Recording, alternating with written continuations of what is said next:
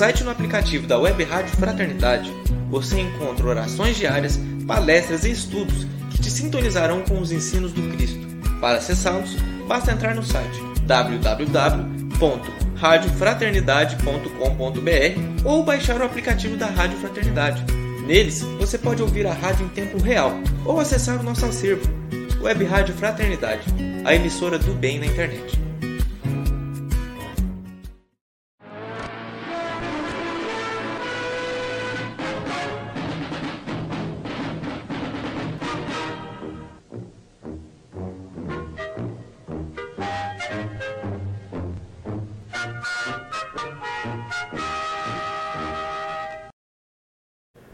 Olá, ouvintes, internautas espalhados pelo Brasil e pelo mundo. Que alegria poder estar aqui mais uma vez nessa segunda-feira para mais uma edição do Pinga Fogo. É, programa de perguntas, programa espírita de perguntas e respostas. O nosso amigo Jorge Arahá, a participação da Sâmia, a Divina e você que está aí do outro lado, somando com a gente nesse trabalho. Divina, muito boa noite. Muito boa noite, Rubens. Boa noite, Sâmia. Boa noite, Jorge. Boa noite, queridos irmãos. E também, né, as pessoas que estão transmitindo também esse momento. Isso, vamos lá, vamos dar o nosso boa noite para Sâmia e também para o Elahá. Boa noite, boa divina, noite, divina. Boa noite, boa noite. E boa noite aos meus irmãos. Boa noite aos meus irmãos conosco mais Tem eco, tem eco. Ok? Agora sim, agora não vai ter mais, não. E dizer que é uma alegria poder novamente ter a honra de estar aqui com vocês.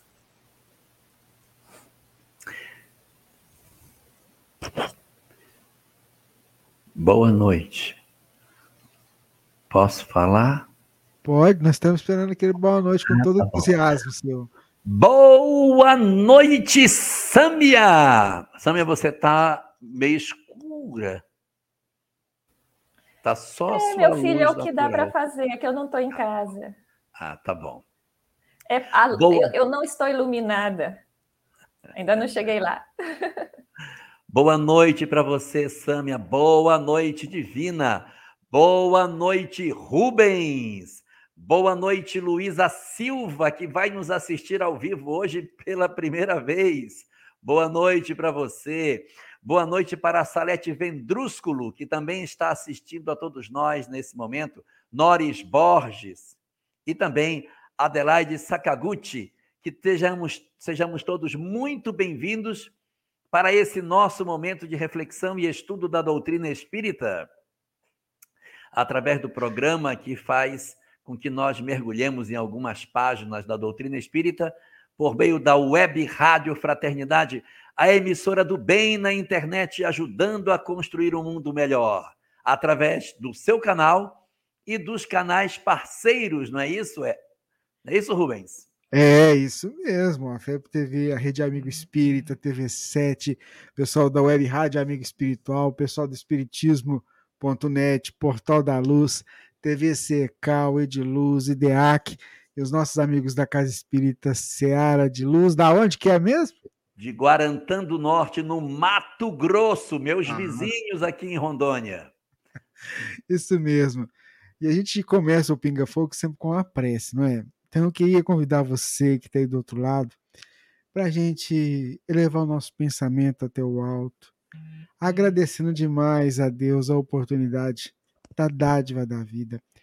Essa oportunidade também de estudo, de reflexão, essa oportunidade que a gente tem dessa reencarnação, essa bênção que possibilita que a cada etapa a gente vá se transformando, vá se melhorando. Aqui nos encontramos, Senhor, para que durante esta, esses minutos que aqui nós estaremos, a gente possa aprender, possa refletir. E é por isso que nós te pedimos a tua presença, inspirando o nosso amigo Jorge, envolvendo os nossos internautas, ouvintes espalhados pelo mundo, que acompanham com a gente não só ao vivo, mas a qualquer momento. Que as tuas bênçãos possam cair sobre os corações dos nossos irmãos. E é em teu nome, sob o teu amparo e a tua proteção, que nós iniciamos a edição número 112 do programa Pinga Fogo, aqui pela Web Rádio Fraternidade, nesta segunda-feira, dia 20 de junho de 2022. Que assim seja. Sâmia, o que, é que você trouxe para a gente hoje? Você está com o áudio fechado, Sâmia. Só para não perder o costume. Rubens, sabe aqueles momentos da vida em que a gente pensa: ah, se eu pudesse voltar no tempo, eu faria diferente? Esse poema fala sobre isso. O nome dele é Eu Quero Voltar no Tempo. Eu quero uma nova chance, voltar no tempo, ao ninho silencioso, ventre divino. Deixar ali os meus medos e os meus lamentos e refazer meu caminho em só sorriso. E quando de novo ao colo da mãe querida e à praça da infância que tanto me embalou, sentir o esplendor de cada pulsar da vida gravando na alma somente expressões de amor. No antigo passado, quero largar o lixo das fétidas ilusões que me trazem dor. Que o lixo adube jardins no antigo abismo e flores perfumem luz no meu desamor. E nesse florir de luz, nesse recomeço, quando me chegarem os anos da tentação, chamando-me à rebeldia e ao desalento, irei com todas as forças gritar que não. E assim me resgatarei na autenticidade. Sim, sim e não, não serão meus novos dizeres. Liberta eu viverei só minhas verdades, sem medo ou aceitação de outros quereres. E enfim marcharei de novo, sem pesos mortos, chegando ao meu novo hoje bem mais feliz, sem mais precisar sofrer por meus feitos tortos, nem mais me arrepender pelo que não fiz. Muito obrigada. Muito bom. Ah, que legal, Sânia. Como é bom a gente ouvir, né? Larra, o que, que dá para falar? É, na verdade, essa, essa reflexão que o poema da Sâmia nos oferece, é uma reflexão muito presente dentro das nossas existências. A grande maioria de nós, quando chegamos à idade adulta ou quando a velhice nos chega, olhamos para trás e dizemos com muita frequência: Ah, se eu pudesse voltar, como eu faria diferente? Como eu tomaria decisões mais acertadas? Como eu não me iludiria como me iludi? Então, essa percepção ao final da jornada, que você olha para trás e percebe o que poderia ter sido feito diferente, é uma movimentação que a gente realmente passa, sim. E é fundamental que a gente perceba que, pela leitura que a doutrina espírita nos oferece, a reencarnação é o grande instrumento para que a gente promova em nós uma nova oportunidade de, dessa vez, realizar de maneira correta aquilo que fizemos de forma equivocada. Através da reencarnação, nós vamos voltar ao ventre materno, voltar à praça da infância, voltar ao período em que fomos crianças, repassar o período da adolescência, da rebeldia e alcançarmos a madureza novamente. E se for verdade que as nossas decisões são verdadeiras, nós iremos acertar da próxima vez. É esse o processo do desenvolvimento da vida. o retorno do espírito à vida corporal, para que as existências possam promover isso em nós. Isso, portanto, nos leva a um processo de consolo muito grande. Porque quando eu olho para trás e me envergonho dos meus dias passados, eu tenho que entender que essa não é a única história que eu tenho para viver na Terra. Eu terei outras. Eu terei novas oportunidades de reconstruir isso e de fazer em afeto as ações equivocadas que eu pratiquei. E Deus, o nosso Senhor, sabedor das nossas fragilidades, não nos condena de maneira que nós estejamos irremediavelmente perdidos, mas conhecendo a nossa fragilidade e a nossa perfectibilidade, da qual Ele mesmo nos dotou, diz: vai, tenta de novo. Eu te darei outra oportunidade para que você acerte. E isso retira de nós um peso muito grande, porque a sensação de vergonha, de tristeza diante dos equívocos que nós praticamos durante a vida desaparecem. Na medida em que eu percebo que eu posso refazer a minha história, que eu posso mudar e fazer novamente, fazer correto, que ninguém está irremediável perdido, irremediavelmente perdido, que ninguém deu um passo que não tem mais como desfazer. A vida é imortal, a vida é para todo sempre e novas existências se apresentarão para que a gente consiga construir o caminho de felicidade que está marcado para todos nós. É esse ir e vir, esse majestoso processo de encarnações sucessivas que abre as comportas da felicidade, porque permite ao espírito reexperimentar quantas vezes forem necessárias, até que ele abra o caminho, abra o passo na direção do amor e da felicidade, construindo assim o resultado esperado por Deus desde o princípio da nossa vida enquanto espíritos. Essa reflexão que a Samia faz, portanto, embora seja uma reflexão muito frequente de todos nós, a doutrina espírita nos acena com as suas consolações, dizendo: sim, é verdade que erramos, mas eu tenho o remédio para o nosso sofrimento e para as nossas angústias a partir da reencarnação, que abre excelentes oportunidades para o crescimento de todos nós. Muito bem, Alahá. Sâmia, o que, que você gostaria de acrescentar? acrescentar nada, eu acho que o Elahá foi bem completo. É nesses momentos da vida em que a gente sofre pelo arrependimento, ou pela culpa, que só quem sente sabe quanto dói, e que a gente vê que não tem mais jeito de ir com a pessoa, resolver pedir perdão, é nessas horas que a gente dá valor, Rubens, à oportunidade bendita da reencarnação, do reencontro com essas pessoas para dizer: eu errei, perdão. Oh, que bacana.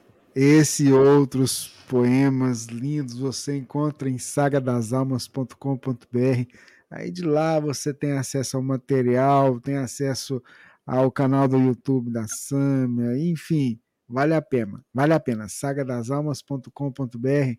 Sâmia, muito obrigado pela sua participação com a gente, viu? Gratidão. Eu agradeço de todo o coração a todos vocês. Tchau e até a próxima oportunidade. Divina Rubens Elahá, um excelente pinga-fogo. Um beijo para você, tchau.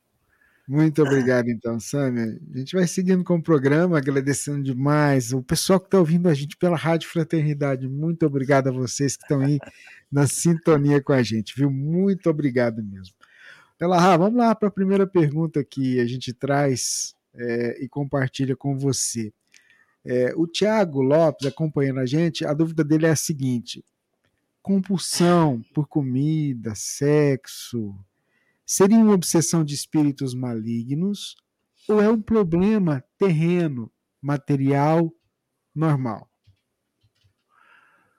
Olha, é, na verdade, a gente não pode considerar que todas as formas de compulsão elas tenham origem obrigatoriamente num processo de perturbação direta a todos nós. No livro Recordações da Mediunidade, quando Ivone Pereira trata a questão da obsessão, ela traz algumas considerações muito interessantes que dizem respeito a esse ponto que você está falando. Ele diz o seguinte, ela diz o seguinte lá na obra. Que às vezes as pessoas dizem assim: quem está fazendo beber é um espírito. Quem está fazendo ele comer assim compulsivamente é um espírito. Quem está fazendo com que ele tenha uma vida promíscua é um espírito. E às vezes o espírito não está produzindo esse tipo de efeito. Ele não está estimulando a comida, ele não está estimulando a bebida, não está estimulando a sexualidade desregrada. Ele está estimulando uma outra coisa: a insatisfação com a vida o sentimento de tristeza, de baixa autoestima. O espírito obsessor está trabalhando na desconstrução dos meus valores. Então, quando o meu coração é esmagado pela pressão espiritual, quando os espíritos promovem um processo de perturbação que me tiram do eixo, que promovem essas angústias na minha vida, como é que eu vou reagir? Como é que eu vou tentar reagir ao processo de perturbação ao qual eu estou submetido? Uns de nós vão sa vamos sair para a bebida, para a noite, para a festa, para a farra. Outros vão sair para a comida, vão comer como uma forma de compensar. Outros para a sexualidade desregrada, para a promiscuidade. Então, é o vácuo do espírito que acaba levando com que ele tenha uma determinada conduta, mas não que o espírito estimule, eu quero que você beba. Às vezes ele mexe apenas no alicerce da criatura. Ele chacoalha os alicerces e o indivíduo é que se joga na bebida, se joga na, na prostituição, na promiscuidade, sem que haja um espírito diretamente ligado a esse processo de perturbação mas isto tem a ver com mecanismos que a mediunidade possui através dos processos obsessivos. Então, a gente não tem obrigatoriamente uma relação direta da obsessão com o obsessor. Mas é muito comum, até esperado, que em fenômenos de desconstrução da nossa história de vida, onde você percebe que a vida está escoando por entre as suas mãos, você não está conseguindo comandar a sua existência, você está sentindo que seus dias estão sendo devorados sem que você consiga produzir, é bem provável que exista um processo obsessivo. Agora, como você reage como estratégia de fuga do processo opressor, vai depender fundamentalmente da sua história de vida. Aí você cai em uma dessas compulsões que a vida possui. Todas elas relacionadas com processos de baixa autoestima, em que a gente procura compensar as nossas carências com algum instrumento, bebida, comida ou multiplicidade de, de parceiros para querer dizer que nós somos sim capazes de seduzir as pessoas. Muito bem, esse é o nosso Pinga Fogo. Vamos para mais uma pergunta. A Divina traz para a gente a próxima questão, Divina. A próxima questão, eu queria pedir desculpas. Eu estou gripadinha de novo é, são requisitos da Covid, né? O pós-Covid não é fácil. Então, a pergunta é da Ercília Moraes.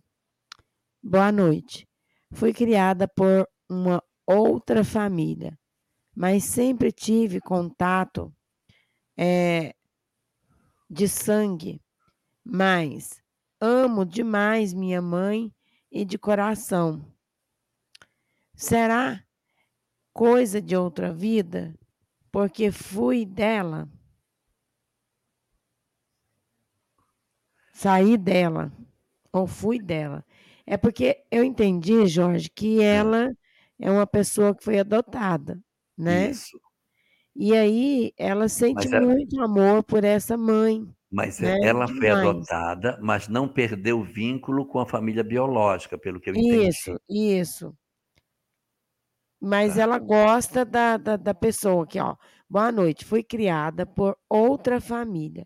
Perfeito. Mas sempre tive contato de sangue, com a de sangue, né? De sangue, certo. Mas amo demais a minha mãe de coração, a mãe que a criou. A mãe, bio, a mãe adotiva. Isso. Será coisa de outra vida? Porque fui filha dela, que ela quis dizer. Sim. Olha, a gente não pode dar uma resposta cabal, assim, sim, foi, não foi, porque existem tantos nuances em cima disso. É tão difícil a gente conseguir dar uma posição clara sobre essas questões, porque isso varia muito de pessoa para pessoa. Mas o que se pode dizer é que, nas circunstâncias em que ocorre o processo da adoção, existe uma grande possibilidade de que exista um vínculo anterior dos espíritos que nos adotam conosco mesmo. E na medida em que você não perde o vínculo com a família de sangue, é muito razoável que a gente imagine que você tem vínculo com as duas, tanto com a mãe biológica como com a mãe a mãe adotiva, né? a mãe de coração, como você está chamando aí. Então, qual é a tendência? A expectativa é que se você cai numa determinada família para um processo de adoção, é porque existe um vínculo anterior que justifica essas conexões. Mas não dá para a gente dizer assim, com certeza é, porque existem circunstâncias em que a adoção acontece de espíritos que são estranhos entre si. É possível. Essa circunstância ela é tanto mais propícia de acontecer quanto mais atrás, em termos de evolução, estão os espíritos. No começo da nossa evolução, na construção dos nossos laços de família, existe muito maior a possibilidade de que você tá, traga alguém que não tem vínculo anterior para que ela venha compor a sua equipe doméstica. Na medida que a gente vai avançando na evolução, as pessoas vão tendo mais experiências, a chance de você trazer alguém para o grupo familiar que não pertença ao seu passado vai diminuindo progressivamente, a ponto de, numa determinada etapa evolutiva, já não ser mais muito razoável nós considerarmos que sejam espíritos estranhos. Então, a medir pelo que você fala, de que você tem uma relação de muito afeto com a família adotiva, que você já tem um sentimento muito forte por essa família e se percebe que você não é, evidentemente, um espírito em início de evolução, é bastante razoável considerar que sim, que exista vínculo anterior, embora a gente não possa asseverar de maneira cabal, porque pode, não é impossível, você ser um espírito que se ligou a essa família agora e que desenvolveu laços de afeto, apesar de ser uma primeira oportunidade de reencontro não dá para a gente asseverar de maneira firme e segura, mas a probabilidade maior é que sim, que exista laços anteriores entre você e sua família adotiva e a família biológica também.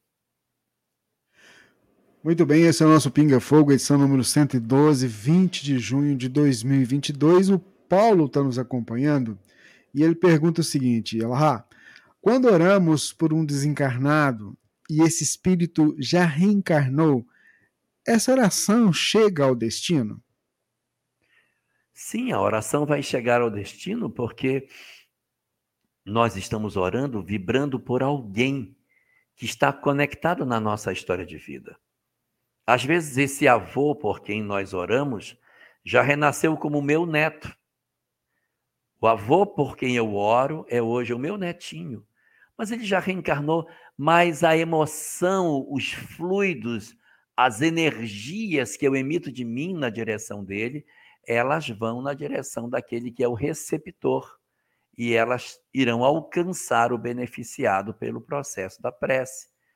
Então, fatalmente, os fenômenos através dos quais a gente vai orar por alguém em particular vai alcançar independente da pessoa estar encarnada ou não. Fenômeno semelhante acontece no processo inverso, quando alguém perturba outro alguém. A pessoa já reencarnou e o espírito reencarnado pode receber as influências de perturbação da entidade que consegue encontrá-lo para perturbá-lo. No caso da reencarnação, os mentores se encarregam de tentar evitar e bloquear a influência negativa quando a influência é positiva, então eles abrem as comportas para que a gente receba o benefício da prece. Muito bem, nada fica perdido, tá vendo? Vamos lá, Divina, para a próxima pergunta. É verdade, né? E a evolução ela acontece aos pouquinhos. A gente também não precisa se cobrar tanto, porque às vezes a gente cobra de nós tanta perfeição, né? e tal, a gente sabe que a gente vai melhorar, vai melhorando aos poucos. Não pode estacionar também, né? Então, essa pergunta é da Célia Rodrigues. Por favor, Jorge, pode me responder a diferença de um espírito de luz e um espírito puros? Na verdade, na classificação da doutrina espírita, a gente não tem, na literatura espírita, essa nomenclatura de espírito de luz. Nós usamos essa terminologia, mas ela não está na obra de Kardec, espírito de luz. Então a gente pode presumir que um espírito de luz seja os, os espíritos que estão contidos na segunda ordem, que existem três ordens dos espíritos conforme as questões 100 a 114 de O Livro dos Espíritos. Na terceira ordem, uma série de entidades em condição ainda eh, negativa, então, vem os espíritos levianos, os espíritos zombeteiros, pseudo-sábios, os espíritos batedores, os espíritos neutros, e aí estão incluídas as classes dos espíritos ainda considerados como é, negativos e perfeitos. Aí vem uma segunda ordem, que são os espíritos chamados de espíritos bons, que tem os espíritos benévolos, os espíritos sábios, os espíritos de sabedoria, espírito superior, e aí os espíritos puros lá em cima. Então, a segunda ordem dos espíritos bons, de repente podemos dizer que seja o espírito de luz, mas a doutrina espírita não usa essa terminologia. Mas vamos considerar que os espíritos bons sejam os espíritos de luz, trazendo para esse contexto. São espíritos desejosos do bem, que realizam o bem, que fazem o bem, que constroem o bem, que são de uma evolução às vezes bem elevada, mas ainda não se despojaram das diversas imperfeições que o ser humano ainda possui. Ainda necessitam de depurar algumas imperfeições típicas das, da nossa condição ainda do planeta Terra.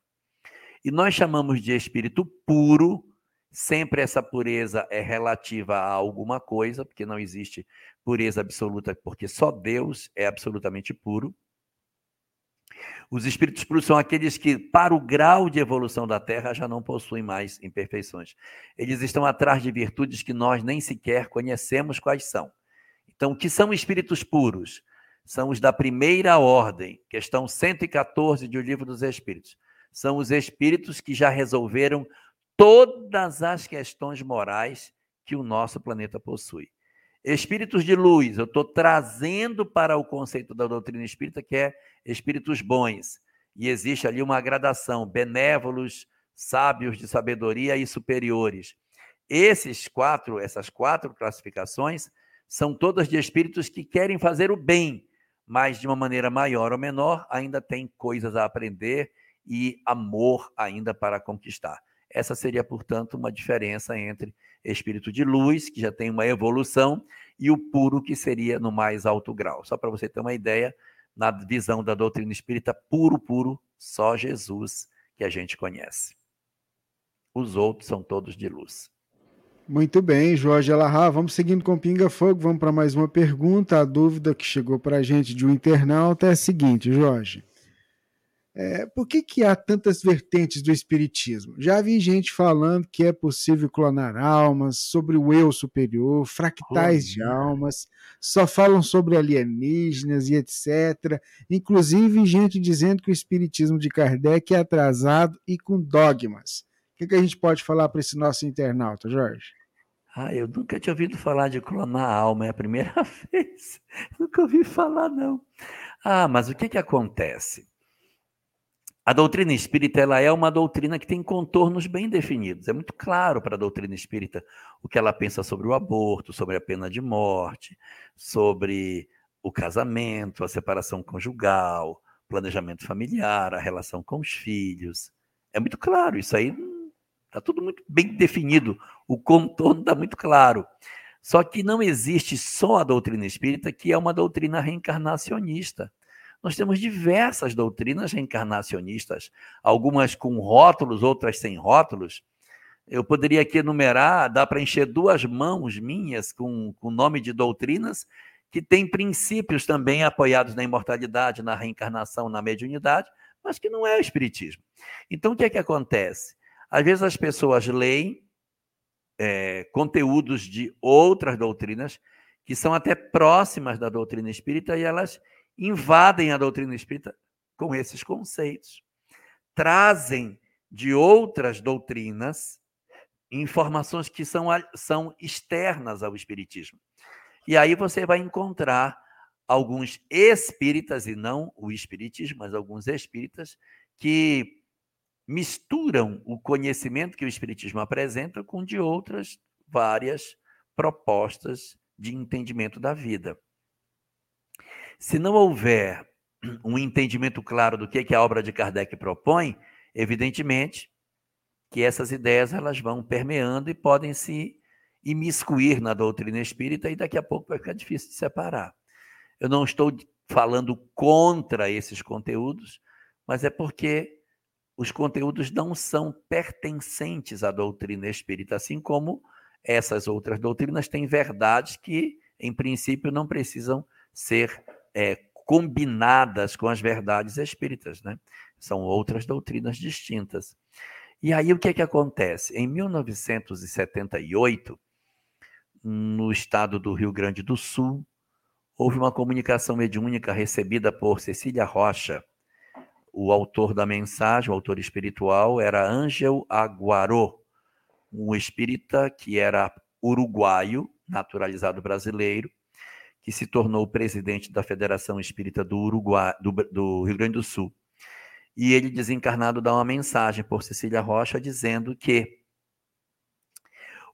ele estava sendo alertado, que nós estávamos sendo alertados do mais alto para a necessidade de construirmos um estudo sério, sistemático sobre o conteúdo da doutrina espírita, para que ela não se perdesse nos seus princípios, porque seria muito difícil deixar o edifício doutrinário de pé diante do vendaval que soprava de todos os lados e que poderia derrubar o edifício da doutrina espírita.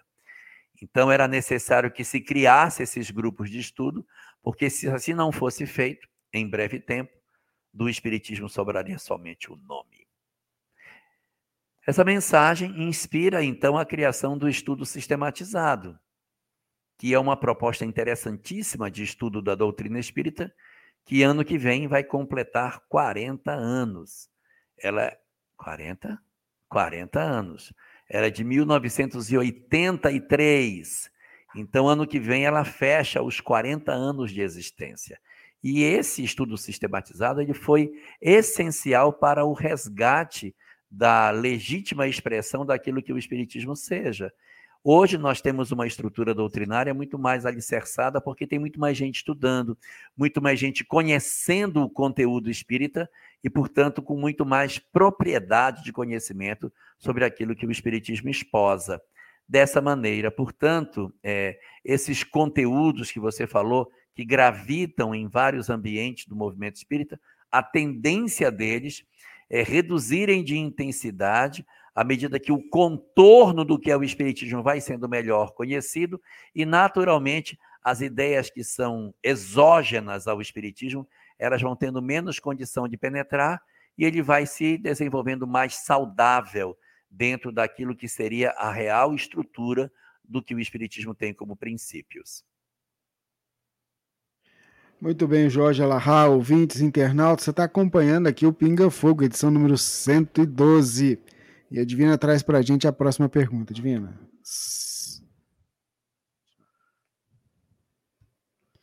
Então, a próxima pergunta é de Régila. Ela é, da, é Régila Belo. Ela é lá da cidade de Barreiras, na Bahia.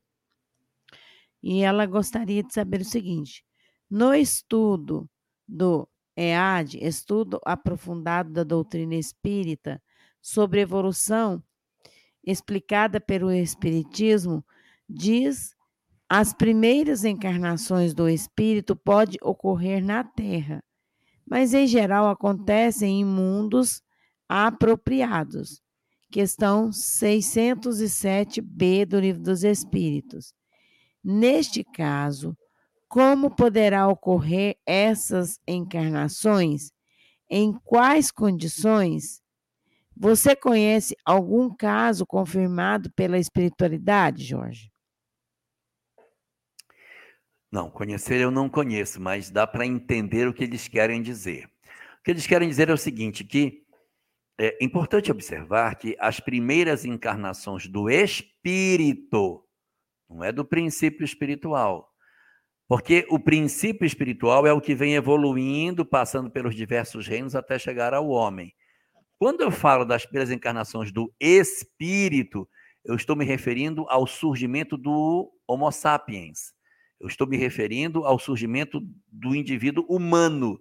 Não estou falando das outras etapas anteriores, nas quais, pelo processo natural da evolução anímica, nós já desenvolvemos experiências em várias espécies distintas até chegarmos à condição de Homo sapiens sapiens.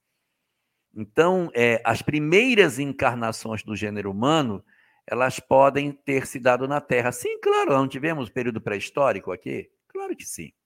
Se eu for recuar no tempo, eu vou encontrar aqui hominídeos, uh, o homem de Neandertal, o homem de Cro-Magnon, o homem de Java, o homem de Pequim, o Homo erectus, o Australopithecus, o Ramapithecus, o Aforensis. Então eu tenho um, toda uma linhagem de hominídeos que existiram na Terra, está aí os fósseis, está aí tudo. O que é isso? É a infância espiritual para o surgimento da espécie. Aconteceu onde? Aconteceu na Terra. Então a Terra serviu de espaço para a encarnação das primeiras experiências do espírito no gênero humano. Sim, não, há, não padece dúvida. A história natural do homem na Terra diz: não, é isso mesmo. Nós viemos evoluindo, está aqui, ó, os, os antropóides, depois vieram os macacoides, os hominídeos, até a chegada do, do Homo, do gênero Homo, e pronto. Então, beleza, tá, tá beleza, tá, tá certinho. Mas não precisa ser aqui. Não precisa ser aqui. Eu posso ter me desenvolvido em outros lugares. Na Terra, nós temos uma população muito grande de espíritos. Muitos deles fizeram o seu processo de saída da, da animalidade para a hominialidade na Terra, no nosso longo processo da pré-história até chegar na história. Mas existem espíritos que estão na Terra que não fizeram a sua transição de animal para homem na Terra. Tiveram as suas primeiras experiências fora daqui, em outros ambientes. A gente não fala tanto dos espíritos que migraram de capela para cá, que eram inteligentes. Bom, se eles chegaram aqui quando o homem era pré-histórico e já eram inteligentes, onde foi que eles fizeram a evolução deles? Onde foi que eles transitaram de, de animal para hominal? Não foi aqui. Então, eles realizaram essa transição em outro lugar, sei lá Deus por onde, mas em outro ambiente é que eles produziram essa transição. Quando chegaram aqui para compor as civilizações antigas, já eram almas experientes, ainda que habitando em algumas circunstâncias corpos ainda primitivos por conta da mutação que estava acontecendo na Terra nesse período. Então, pela questão 607, a gente vai entender que o homem pode iniciar as suas primeiras experiências na Terra, não mais agora, agora mais, é, é muito pouco provável aqui, né? Porque tem muito pouco espaço para a gente fazer essa transição na Terra hoje. Mas no passado era muito bom para fazer a transição, tinha uma série de, de exercícios em termos genéticos para a construção do homem. E o que não foi feito aqui foi feito em outro lugar, então está tudo muito bem acomodado as primeiras encarnações do espírito enquanto homem, né? Podem se dar na Terra ou em outro lugar, de acordo com a conveniência. Muito bem, Jorge Elahá, é isso aí. Vamos lá, né? Vamos lá, que a Lourdes mandou uma pergunta para a gente que é a seguinte: olha, no capítulo 19 do livro Ação e Reação, André Luiz traz uma fala do Druso sobre dor evolução, dor expiação, dor auxílio. Poderia, Jorge, explicar cada uma e, se possível, dar um exemplo? A dor expiação até entendo, mas fiquei confusa com as outras duas. É com você, Jorge. Vamos entender sobre a dor. Tá. A dor evolução é a prova. O que, que é a aprovação? A aprovação é uma experiência pela qual o espírito passa e que ele não tem vínculo com o passado, ele aprende com essa experiência. É uma dor que alarga o meu saber, desenvolve a minha inteligência, é, oferece para mim leituras que eu não tinha antes. Então, no natural processo evolutivo que a vida vai nos ofertar, haverá momentos em que a gente vai dizer assim: ah, eu gostaria de desenvolver a minha habilidade em determinadas situações que eu ainda não vivi. Eu, eu gostaria de experimentar, por exemplo, uma encarnação sem casamento, só para saber como é que saio. Então você vai viver uma vida de silêncio afetivo, vai vir sozinho. Isso não é expiação. É para crescimento, você aprender coisas novas. Ah, eu quero renascer, eu quero ser uma pessoa pobre, uma família numerosa e quero me dedicar a esse pessoal. Mas em função do quê? Porque eu quero, gosto meu, prova. Prove aquilo que o espírito decide. Não, eu quero fazer, eu quero realizar. Então, a dor no sentido da Evolução é a dor que me impulsiona para frente.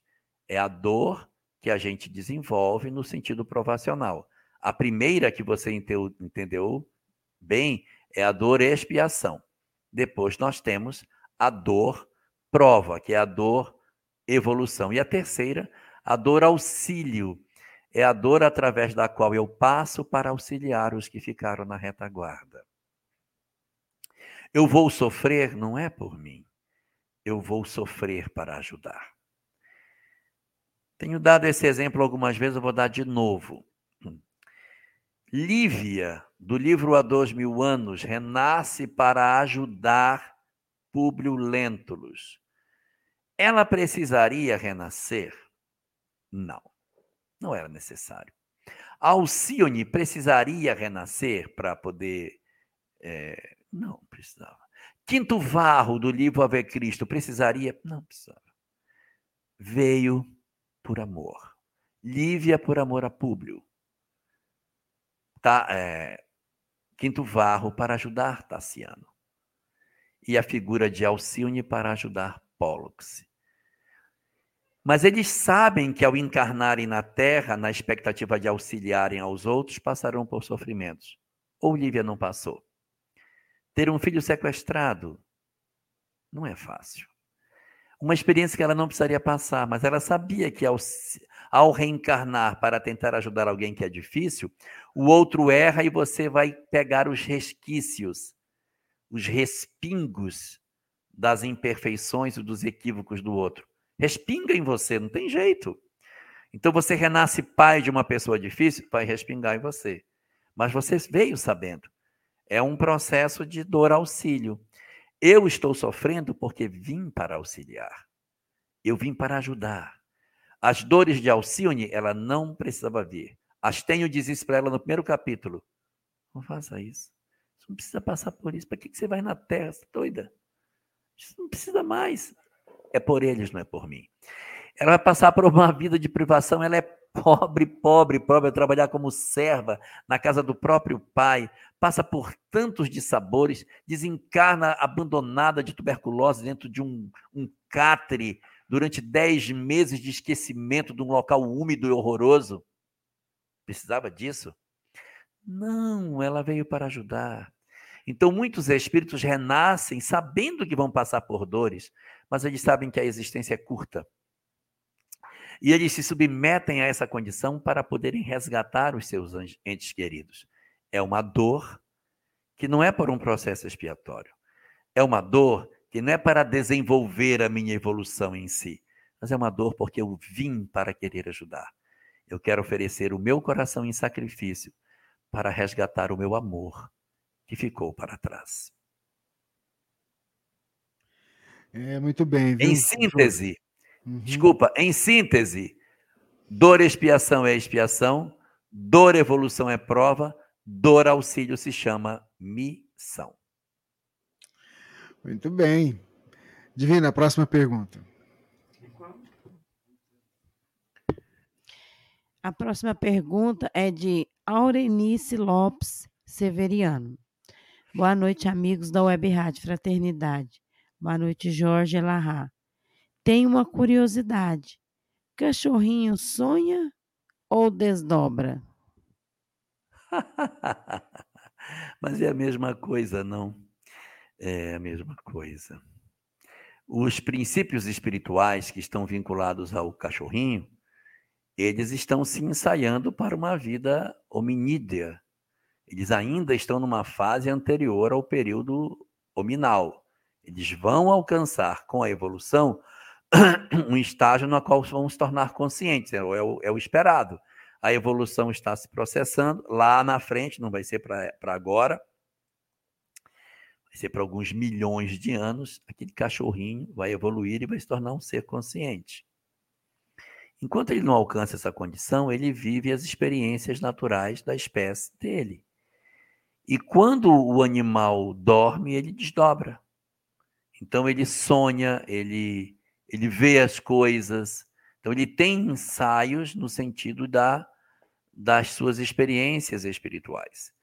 E nós não podemos esquecer que existem também os resíduos mentais que é das experiências que os animais tiveram e que acabam também estimulando o cérebro, assim como nós também temos sonhos mentais, que são os, os resíduos de memória que ficam em nós, os animais também têm esse tipo de experimento. Quando a gente vê eles estão correndo, sonhando estão correndo, às vezes até latem, se movimentam. Então, aquelas experiências ali, tanto podem ser experiências dos desdobramentos, que eles estão vivendo alguma coisa, como pode ser resíduos dos pensamentos, dos, das experiências armazenadas que eles então ficam revendo como se fossem reais. Mas o, o animal, na verdade, ele possui esses movimentos em função dos desdobramentos que fazem e das lembranças que eles possuem. Então, são os primeiros ensaios, né, para a emancipação da alma nos seres ainda em formação para a humanidade. Bacana, Jorge. Vamos, vamos seguindo aqui com a próxima pergunta que chega para gente. O nosso internauta diz assim: ó, o livro Pão Nosso do Emmanuel, capítulo 142, que tem como título Revides, ele diz o seguinte: prontos a protestar, a acusar e criticar nos grandes ruídos, costumam esclarecer que servem à verdade.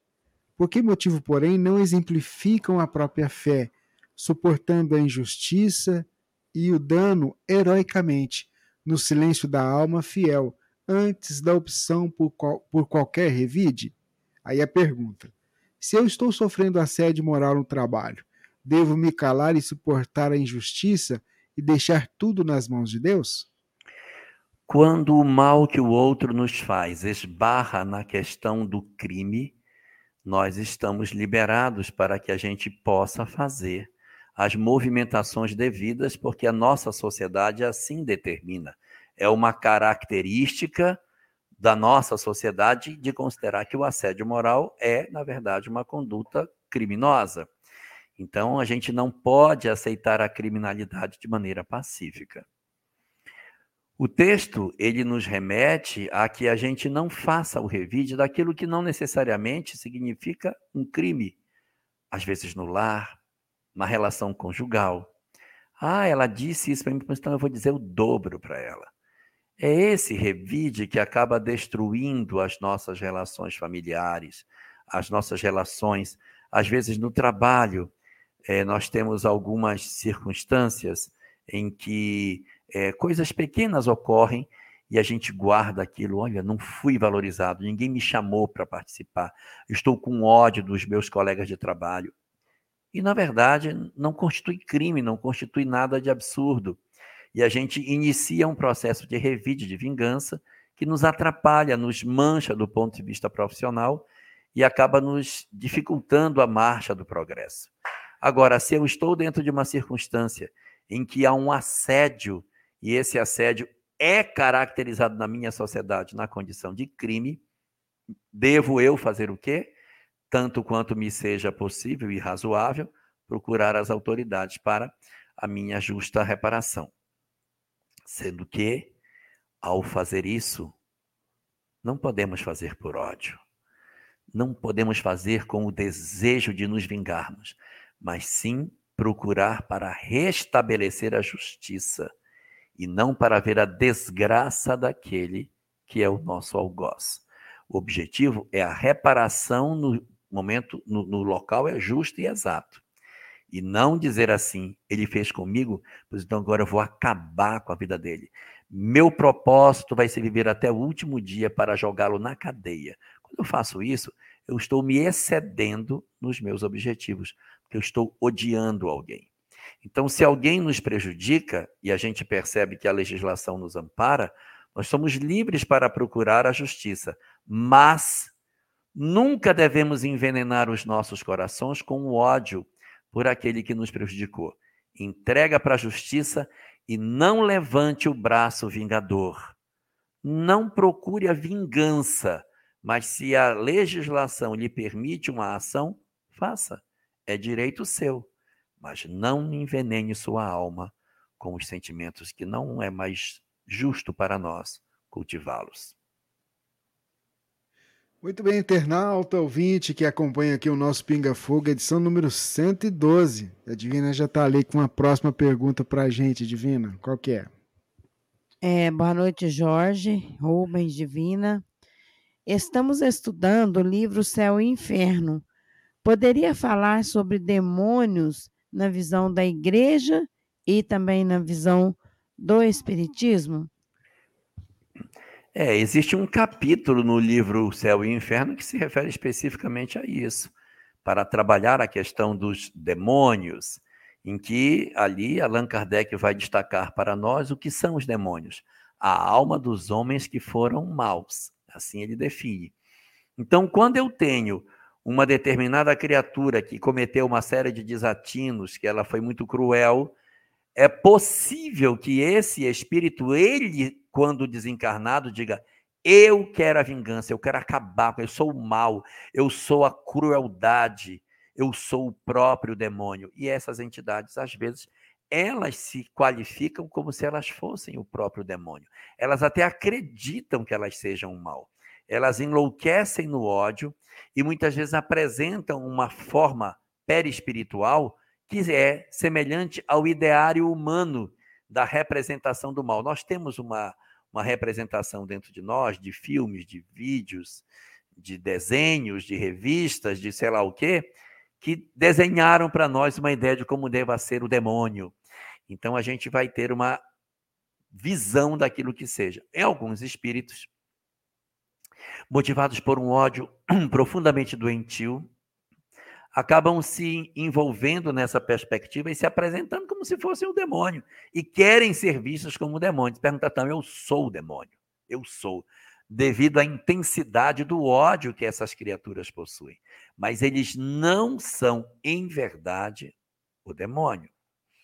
E aí, nesse capítulo, Allan Kardec vai fazer um trabalho muito interessante. Ele vai pegar os sete pecados capitais, que eu não vou lembrar todos aqui, mas é ira, gula, inveja, orgulho, luxúria, avareza, preguiça, acho que lembrei de todos, os sete pecados capitais, e vai fazer uma conexão que a igreja fazia durante um período muito longo da sua história, dando para cada uma dessas imperfeições o nome de um demônio. Então, o demônio da avareza chama-se Mamon. Então, Mamon é o demônio da avareza. Aí você tem o demônio da luxúria, Belzebu. E os outros todos têm o seu demônio, que eu não vou lembrar o nome. Mas ele está mostrando aí no capítulo como que o homem foi criando essa ideia ao longo do tempo, sem que de fato exista verdadeiramente o demônio em si, mas são homens, almas que endureceram, se cristalizaram no ódio e que podem se apresentar com essa característica. Vale aqui uma observação do judaísmo para nos ajudar. Para o judaísmo, Deus é único, não há outro Deus. Hashem é Had. Deus é um. Quando o judaísmo diz que Deus é um, é porque ele é um mesmo, não tem dois. Então ele não possui rival. Ele não possui nenhum outro Deus, também não possui rival. Então não existe uma criatura para rivalizar com Deus. Se você pegar toda a Torá, Não tem espírito que rivaliza com Deus.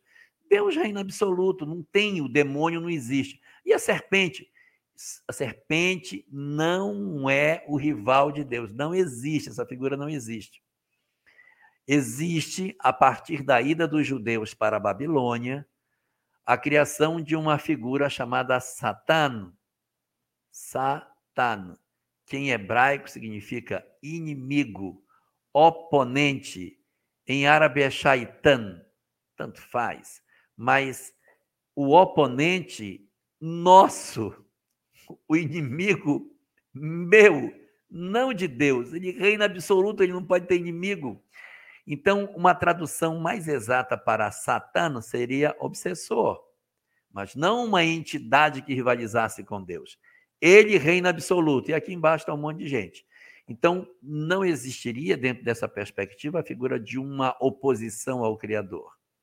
Mas, evidentemente, existem uma série de entidades perversas, cruéis, que são ainda imperfeitas e praticam o mal mas elas não são absolutamente opositores a Deus, porque Deus não possui rivais. No final do capítulo, Kardec vai desconstruir essa ideia e mostrar que, no fundo, a ideia criada no pensamento da existência dos demônios é uma ideia que não se sustenta na medida em que você olha a evolução dos espíritos e que essa seria apenas uma etapa de equívoco do espírito que depois desperta e passa a seguir a senda do progresso, como todos os demais. Muito bem, Jorge Alahá, ouvintes, internautas, vamos seguindo aqui com Pinga Fogo. O Rogério nos escreveu, o Jorge, e ele foi buscar no Evangelho um trecho que ele queria que você comentasse. É, no Evangelho, no capítulo que, capítulo, capítulo que fala sobre o emprego da riqueza. E ele disse que essa frase chamou a atenção dele. Rico, dá do teu supérfluo.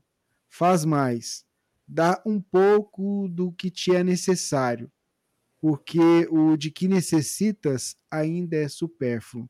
Qual o entendimento que você tem, Jorge, sobre essa frase? É a dúvida dele. É porque, na verdade, na medida que a gente vive na abastança, a gente cria falsas necessidades. E se você pegar uma pessoa que tem uma riqueza bastante razoável, e dissermos a ela, dá aquilo que te sobra, ela vai dizer, puxa, mas o que, que eu tenho? Eu tenho tão pouco. Eu só tenho 50 pares de sapato, eu preciso dele, porque esse aqui é azul, esse é amarelo, esse é verde, esse é mais escuro, esse é camurçado, aquele é um mocassim, eu tenho uma chinela, um sapato, uma bota. Então ele vai enxergar necessidades. No guarda-roupa ele vai, como é que eu vou dar minha roupa? Eu só tenho 300 camisas. São 365 dias no ano, às vezes numa festa, ou numa coisa, essa aqui é azul, esse é amarela, essa é roxa. Eu me sinto que eu preciso disso. Então, você vai perceber que a necessidade dessa criatura ela é muito maior do que de outras pessoas. Eu vou contar para vocês uma coisa do IBGE, para vocês entenderem. O IBGE possui uma pesquisa chamada POF, Pesquisa do Orçamento Familiar que investiga para onde vai o dinheiro da família. Eu trabalho no IBGE, então eu trabalho também na POF. E a gente visita as famílias durante uma semana para saber para onde vai o dinheiro. Você vai para a educação, você vai para o transporte, para alimentação, você vai para a poupança. O que, que a família faz com o dinheiro que ela recebe durante a semana? E com o que, que ela compra? Se compra arroz, se compra feijão, se compra. O que, que ela compra? Para onde vai? Quanto de trigo a gente consome? Mais ou menos isso. E aí, da pesquisa última da POF que teve, havia uma pergunta, dentro, o questionário é longo, tinha uma pergunta que dizia assim: quanto a sua família precisaria para manter-se, para, para poder atender às necessidades que ela tem? E todas as vezes que os meninos iam para o campo para pegar as informações, eu dizia: dos formulários que vocês recolheram hoje, qual foi a resposta para a pergunta da POF 6, que era a pergunta que dizia a respeito a isso? Qual foi a pergunta? Qual foi a resposta que vocês obtiveram? Aí diziam: Ah, eu fui numa casa assim, numa casa assim. E uma vez o mesmo entrevistador visitou dois lares no mesmo dia. Chegou num lar e perguntou: quanto o senhor precisaria para manter sua família? E o cara respondeu: Ah, meu amigo, Se eu ganhasse um salário mínimo, eu seria a pessoa mais feliz do mundo. Eu não ganho isso. Não consigo. E foi depois na casa de uma outra família, condição abastada, num prédio de apartamentos e tal. E lá a mesma pergunta foi feita. A pesquisa foi feita em 2000 e 2018. Perguntou para ele em 2018 quanto a sua família precisaria para se manter. Disse, e as despesas? Preciso de uns 20 mil reais para poder me manter. Vou atualizar para hoje, dá muito mais do que isso. Então, para ele, necessidade é 20 mil. Para o outro, nossa, um salário mínimo até sobra. Então, é, quando a gente tem muito, há uma tendência de achar que a gente tem dificuldade para conseguir se desembaraçar das coisas. Então, para quem tem muito, dá do teu supérfluo, ou melhor, experimenta dar um pouquinho mais além do teu supérfluo, porque até esse que tu consideras que é tua, tua necessidade, nem é tanto assim. Tu és capaz de viver tranquilamente até com menos do que aquilo que tu consideras que é o mínimo para a tua sobrevivência, porque tu estás com a mente muito associada ao consumo excessivo das coisas. Na questão 922 de O Livro dos Espíritos, as condições para a felicidade na Terra são a posse do necessário, dois, a fé no futuro, três, a consciência tranquila. E por que que gera desgosto, desinteresse pela vida? Questão 943. Primeiro, a falta de fé que cruza com a fé no futuro. Dois, a ociosidade que cruza com a consciência tranquila, que não me interessa pelo próximo. E o terceiro, a saciedade, ou seja, eu atender a todos os meus desejos, enquanto o outro é a posse do necessário. Então você vê como as coisas se conectam e o livro dos o evangelho vai colocar que para os que têm muito, dar um pouquinho daquilo que aparentemente é necessário ainda pode ser supérfluo. É um exercício de desprendimento que o espírito precisa fazer na sua grande caminhada evolutiva. Muito bem, Jorge Alahá, ouvintes, internautas, a gente segue com Pinga Fogo, edição número 112, dia 20 de junho de 2022. E a Divina traz para a gente a próxima pergunta. Divina. A próxima pergunta é de Roelson Miranda. Jorge, você poderia comentar sobre a mensagem de Ismael do livro do Divaldo, No Rumo do Mundo de Regeneração? Do que se trata aquela mensagem? Agora de cabeça eu não vou saber. Não vou conseguir dizer. É uma mensagem longa, né? Eu teria que. É, não, é, não, não sei dizer o que, que ele especificamente queria buscar de lá dentro, que é, são muitas coisas que são abordadas. Não vou, não vou conseguir abordar. Muito bem. O Jorge, em outro momento, a gente traz aqui para a gente. Tá, eu vou, eu vou caçar para poder trazer essa informação. Vai ser a pergunta zero da semana que vem. Então tá bom. Então vamos lá, vamos seguir então, Jorge Alahá, para a próxima pergunta que a gente traz aqui para os nossos internautas, é, dos nossos internautas, é para você, Jorge. Vamos lá, vamos pegar aqui a próxima pergunta. Vamos lá. É, filme Nosso Lar. Laura, mãe de Lísias, que reencarna para se tornar mãe da neta.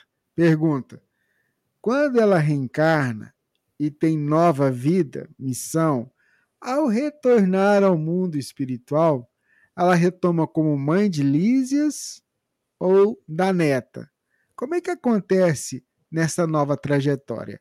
É a dúvida que a nossa ouvinte internauta tem. Isso depende muito do que é que eu me afinizo mais. Porque, se você lembrar, no livro Nosso Lar, Dona Laura, quando volta, não lembrava das últimas existências dela. Ela tem que passar por um tratamento para lembrar por um trabalho de estímulo magnético, para ela conseguir lembrar 300 anos, para ela conseguir enxergar. Mas quando ela chega em nosso lar, ela não traz memória de nenhuma encarnação anterior.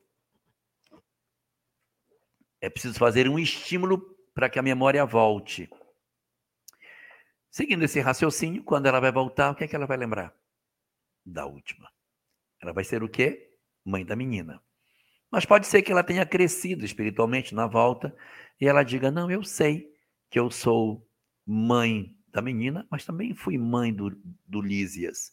Isso não gera conflito, porque é como, por exemplo, você que é professor encontrar tempos depois um, um, aluno seu que diz assim: professor, o senhor lembra de mim?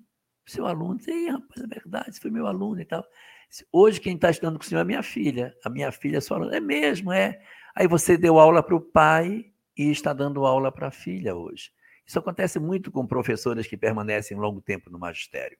Então, é, o fato de eu ser pai de alguém e pai do outro não invalida a minha relação de paternidade, porque o sentimento continua vivo, apesar de ser de existências distintas. Então, nós temos aí duas possibilidades. Ela volta, lembrando apenas da última existência, como aconteceu nessa de Lísias, ou ela teria crescido e volta com a lembrança de mar de uma existência sem conflitos, porque são pessoas amadas que eu digo, eu lembro que eu fui seu pai, sua mãe, e lembro que fui sua mãe também. Eu lembro das duas. Como eu lembro que fui seu professor, e lembro que sou professor de sua filha. Isso não gera conflito para o espírito, porque ele enxerga não a existência, mas ele enxerga a vida. E na vida eu tive relação de maternidade com pessoas diferentes nesse sentido. Pessoal comentando aqui, ó, eu dei aula para vários filhos de alunos minhas. pois é. Acontece. É, isso mesmo. Divina traz a próxima pergunta para gente. Ai, tá. Eu não vou nem falar, que eu já dei aula pro, pro avô, é demais. Mas é verdade. Ainda bem que eu tenho desculpa que casou cedo. É, Alessandra Peixoto. Qual a melhor forma de educar a nossa mediunidade para que possamos ter um encontro com o nosso mentor espiritual? Participar de uma casa espírita, frequentar o estudo sistematizado de maneira regular, ao término do estudo sistematizado, ingressar no grupo de educação da mediunidade, para ter um forro muito mais efetivo de conhecimento e uma prática aliada àquilo que a doutrina espírita nos aponta como razoável. Se nós seguirmos essa, essa, esse roteiro, essa técnica, a gente muito provavelmente vai ter uma mediunidade mais afinada e ficará mais fácil que a gente registre as sugestões do mentor. Mas eu quero lembrar que o mentor fala pelo nosso pai fala pela nossa mãe, fala pelo nosso marido, pela nossa esposa, pelos nossos filhos, colegas de trabalho, fala durante o sono. Ele não tem só uma comunicação mediúnica para expressar conosco, mas eles se valem de todos os que possam ser úteis a nós na orientação daquilo que ele quer dizer. Ele não possui a vaidade de querer dizer, não, quem tem que dizer sou eu. Se encontrar alguém que sirva de instrumento para a fala dele, ele cola no pai, cola na mãe, cola num professor, cola num amigo, num filho, no marido, sei lá quem, e diz: diz para ele para não fazer isso, está fazendo mal. Às vezes nós não sabemos quantas vezes nós estamos servindo de mentores de outros companheiros para servir de instrumento para que os mentores deles possam exercer através de nós o trabalho de orientação e socorro.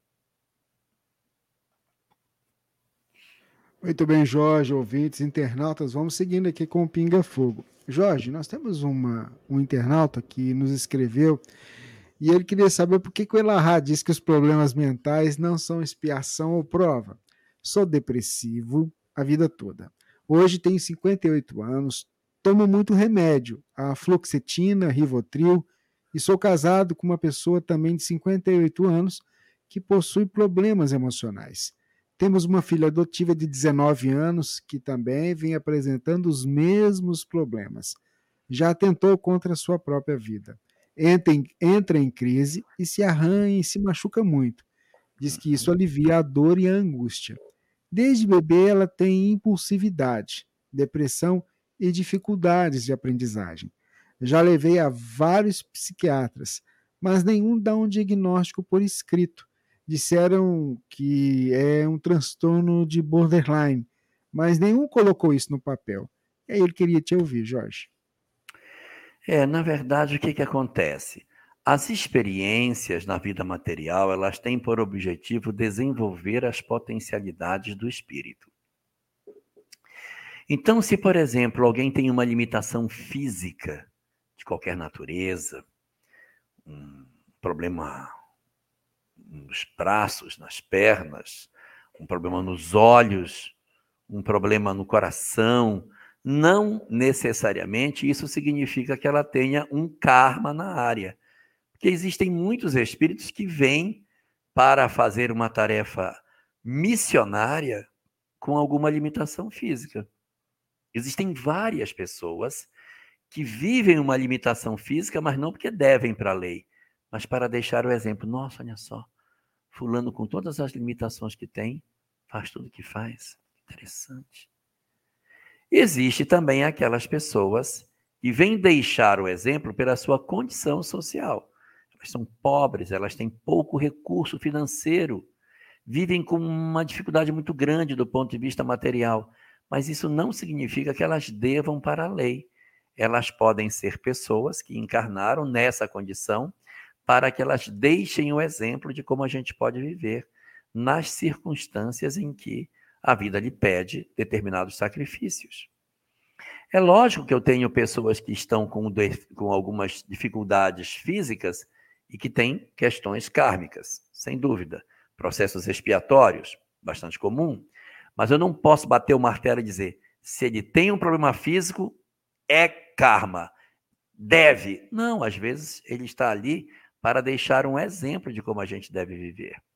A mesma coisa acontece com as questões emocionais, no sentido de é, uma vida mais sacrificada, vive numa condição mais difícil.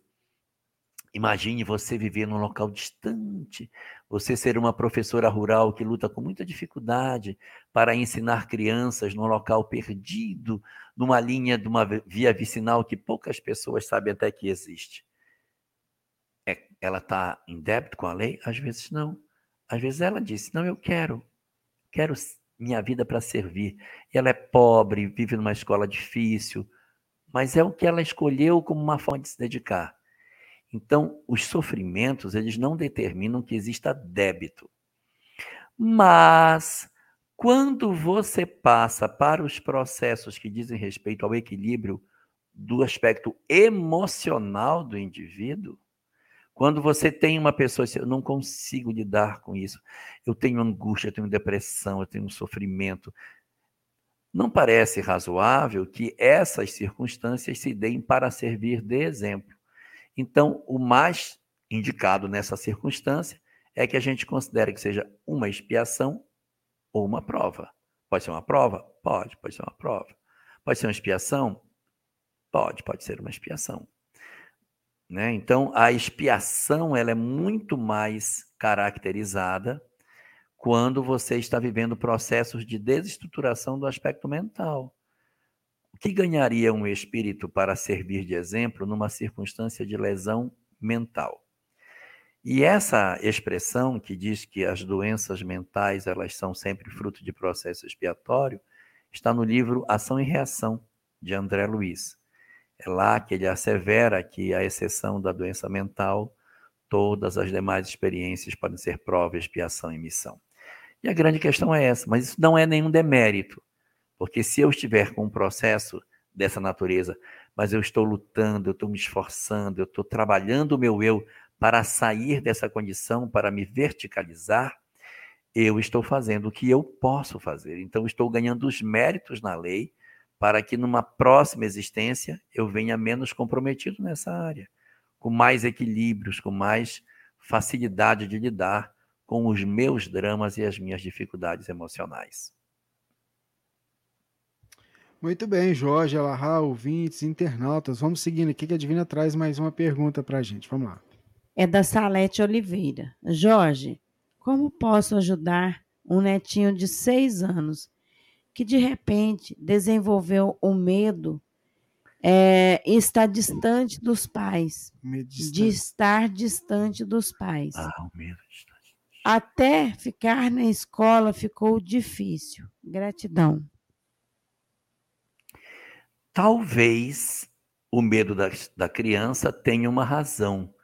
Talvez os pais estejam brigando. Talvez os pais estejam fazendo algum tipo de movimentação na qual eh, ele se sente inseguro diante da perspectiva de que o pai vai embora, que a mãe vai embora. Eles estão tendo algum tipo de conduta que ele desenvolveu o medo da perda. Então é possível que o problema não esteja no menino, ele está sendo apenas o alerta de alguma coisa que possa estar desalinhada no lar. Penso que o mais razoável para fazer é, já que é neto, ou o pai ou a mãe devem ser seus filhos. Um dos dois deve ser seu filho, ou ela ou ele. Então, ao invés de chamar o genro ou a nora, chama o filho. Mas chama sem reclamar, sem brigar, sem, sem constranger, diz assim: Fulaninho, netinho, está tendo um comportamento esquisito, muito medo de ficar longe de vocês. Está acontecendo alguma coisa, minha filha ou meu filho, que possa estar fazendo com que o menino fique assim? Eu não vou brigar, eu só quero saber se eu posso ajudar em alguma coisa. Lembre-se que ele é seu neto, ele não é seu filho. As vinculações, se fossem para ser prioritariamente com você, ele nasceria seu filho. Então a gente tenta ajudar e diz: como que eu posso ajudar? Existe o que eu posso fazer, mas não se imiscua, porque a gente tem que, na condição de avô, saber respeitar o limite. É difícil para a gente, mas saber respeitar para a gente não avançar o sinal vermelho e daqui a pouco a gente está fazendo o papel de pai e ultrapassando as responsabilidades que os filhos têm nessa tarefa. Daqui a pouco a gente quer assumir o papel deles, a gente inverte a posição das pessoas dentro da família e desconstrói a figura paterna e materna, porque assume uma centralização em nós da representação do cuidador, que tem que ser o pai, tem que ser a mãe. Então tem que dar às pessoas exatamente o devido lugar aonde elas devam ficar.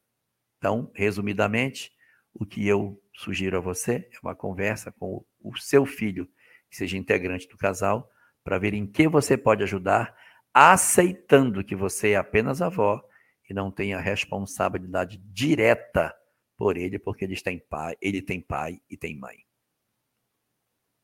Muito bem, Jorge. O João enviou uma pergunta para a gente compartilhar com você. É, ouvi o Jorge dizer que tem filho adotivo. Eu tenho uma menina de 19 anos que tem vários problemas emocionais e gostaria que ele me desse alguma luz do que fazer. Desde bebê ela tem impulsividade, depressão e dificuldades de aprendizagem. Estou em busca de um milagre para minha filha. Nem sei se mereço ou se ela merece, mas sou pai e não queria perdê-la tão cedo. Abraços. Olha, é um desafio muito difícil, muito difícil, porque está fora da nossa governança. Às vezes você senta na beira da cama e diz: Minha filha, o que, que você tem? O que, que falta para você? O que está acontecendo? Por que, que você reage assim? Que, que, que, que posso fazer? E às vezes a gente ouve de um filho ou de uma filha assim: Pai, mãe, não me falta nada. Eu sei que o Senhor me ama, eu sei que a mamãe me ama, sei que eu sou muito amada. Eu sei que eu sou saudável, eu sei que não tenho problema nenhum. Mas eu sou triste. É dentro da minha alma que dói. Não é nada aqui fora. Sou eu que sou triste. Então, quando você experimenta um processo de depressão de causa difusa, que é esse que eu estou falando, é bem mais complexo trabalhar porque a alma é triste. É diferente dos processos em que você tem uma menina que tem uma certa razoável condição de equilíbrio e ela experimenta um trauma. Por exemplo, ela ama muito um garoto, um rapaz, e esse rapaz, de repente, faz um movimento equivocado na questão da, do relacionamento com ela, ela abandona. Então ela cai numa depressão objetiva. Qual é a depressão dela? Questão do companheiro, do parceiro, do amor, do, do, do namorado que, de certa maneira, é, rejeitou. A rejeitou. Então ela vive um processo agudo de autoestima. Quando é assim, é mais fácil. Mas quando a pessoa vem de um processo crônico de dor, em que você diz, não sei o que eu posso lhe oferecer, minha filha, não sei o que eu posso fazer. E realmente é muito difícil, porque o próprio indivíduo, ele dentro de si, ele não consegue se equilibrar. Diz, eu não consigo. Eu tenho muita dificuldade, tenho muita tristeza dentro de mim. Mas de onde vem essa tristeza? Às vezes a tristeza pode vir de um processo de sensação de abandono. Ah, mas ela foi adotada, mas ela tem a sensação da rejeição. E eu vou dizer o que, que ela diz dentro de si mesma. Por que, que minha mãe biológica não me quis? Será que eu sou tão inútil, tão imprestável, que ninguém me quis? E aí a gente tem que preencher essa taça. Às vezes é difícil preencher essa taça, porque você enche a taça, mas ela está furada embaixo. Você dá amor, dá amor, dá amor, mas ela está sempre vazia. Porque eu gostaria mesmo era de não ter essa história de abandono dentro de mim. Tem muitos adotivos que superam isso. Não, meu pai e minha mãe são meus adotivos. Se o outro não me quis, tudo bem, toco minha vida. Mas tem pessoas que não dizem, por quê? Por que, que a minha história é essa? Por que, que isso aconteceu? E aí a pessoa acaba arrastando essa história pela existência inteira e vive processos de dor que levam para esses quadros, né? Então há uma, há uma possibilidade de que isso seja dessa natureza. Então o que, que a gente pode fazer? Então o que, que a gente pode realizar? Primeiro ponto a observar: nós não temos governança sobre isso.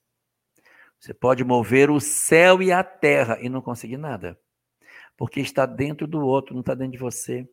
É difícil, porque é o outro que, que, que está enfermo.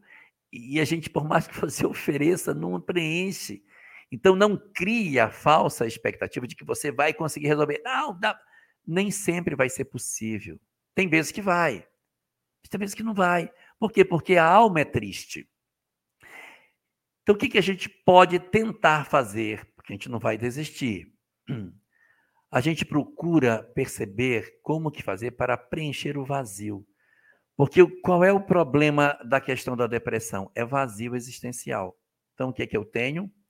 O vazio existencial é o quê? É uma vida que está vazia. Está vazio. Como é que se combate vazio existencial? Está vazio, ó, está vazio. Você vai preencher o vazio existencial. Você vai botar coisa lá dentro para preencher isso aí. Só que isso que vai preencher tem que ser o que ela goste. Não pode ser assim. Ah, você vai fazer balé, você vai fazer inglês, você vai fazer natação e você vai fazer também um curso de teatro. Você não quer nenhum desses. Ela não quer nenhum. Então você vai colocar cargas. Ah, meu pai colocou, eu vou ter que ir para o inglês. Nossa, odeio aquele pessoal na aula. Quando começa, doido que acabe tem que descobrir o que é que ela gosta. E uma das coisas que são muito úteis nesse fenômeno é você se sentir útil. É você oferecer à pessoa que tem sensação de que ela é, a vida dela não tem valor, é fazer ela perceber que ela é útil. Como que eu posso fazer a pessoa se sentir útil? Ela tem que cuidar de vida. Quando quem tem depressão cuida de vida, a vida dela muda, porque cuidar de vida mexe psicologicamente com a gente. Você põe uma semente e rega a semente. A semente brota. Pode parecer uma besteira, mas psicologicamente é muito interessante. Olha, nasceu, brotou, meu Deus, está crescendo. Aí você rega, a plantinha vai crescendo. Nossa, está crescendo. Então, cuidar de plantas é um negócio espetacular. Cuidar de flores, de plantas, fazer mudas. Pense na ideia de que, de repente, na sua rua, na sua casa, no centro espírita, criar um trabalho de criação de mudas. Mudas para as pessoas levarem as mudas e plantarem em casa plantas ornamentais. Vamos fazer? Cria como se fosse um viveirozinho de plantas. E a gente vai cuidar, vai distribuir. Não precisa ganhar dinheiro. Pode até ser, mas não precisa ser. E a gente vai distribuir aquilo. Árvores frutíferas, árvores ornamentais, plantas para jardim, cuidar de vida. Ou animais. Você pega um cachorro todo sarnento na rua e você leva, você dá banho, você cuida, você lava, aplica remédio e vê o animal melhorando. Isso tem um efeito para depressivo espetacular. Cuidar de vida resgata vida. Então, pense na possibilidade de criar um grupo de trabalho, que pode ser dentro da escola. Estimule na escola, porque você não cria um trabalho para que as crianças aqui se reúnam no contraturno para fazer um trabalho em prol da comunidade. Então, existe toda uma movimentação que você pode fazer para trabalhar o estímulo para ela se sentir útil cuidando de vidas. Mas volto a dizer, não cria falsa expectativa de que você tem o poder de curar as pessoas. Porque quem está doente não é você, é o outro. E é preciso que o outro se trate. Você vai oferecer toda a instrumentação, mas é preciso que ela se predisponha a utilizar esse recurso. Senão ela pode fazer tudo isso e dizer: eu continuo triste. Não está nas suas mãos, está na mão dela fazer. Só que nosso papel é não desistir e fazer o que a gente puder em socorro dos nossos e da sociedade como um todo. Muito bem, Jorge Alahá, ouvintes, internautas, quanto aprendizado a gente vai tendo, né? Mas tem mais uma dúvida de um ouvinte aqui que a Divina traz para a gente. Divina. É, ela é evangelizadora, ela, é, ela se chama Vera e mora em Floripa. Uhum. Boa noite. Ela desejou boa recuperação para mim. É, como devo falar sobre Batista, João, João Batista. Batista, na evangelização? Sobre a fogueira e alegório. É alegórico, né? Sobre a fogueira é alegórico ou verdadeiro? Hum. Na verdade, trabalhar João Batista na casa espírita, a gente vai se concentrar em cima da ideia do arrependimento e não na ideia de aspectos litúrgicos, né, de, de batismos e tal. A gente vai até tocar na questão do batismo, porque tem a ver com o nome dele. Mas a gente não pode considerar que a gente tem como mais importante para falar de João Batista o batismo, embora pareça ser. O mais importante para falar de João Batista é que ele pregava o arrependimento, que é, no fundo, no fundo, o quê? Transformação moral. Então, é bater nessa tecla de que ele veio para dizer, gente, endireitai as vossas veredas, endireitai os vossos caminhos, porque o reino dos céus está próximo.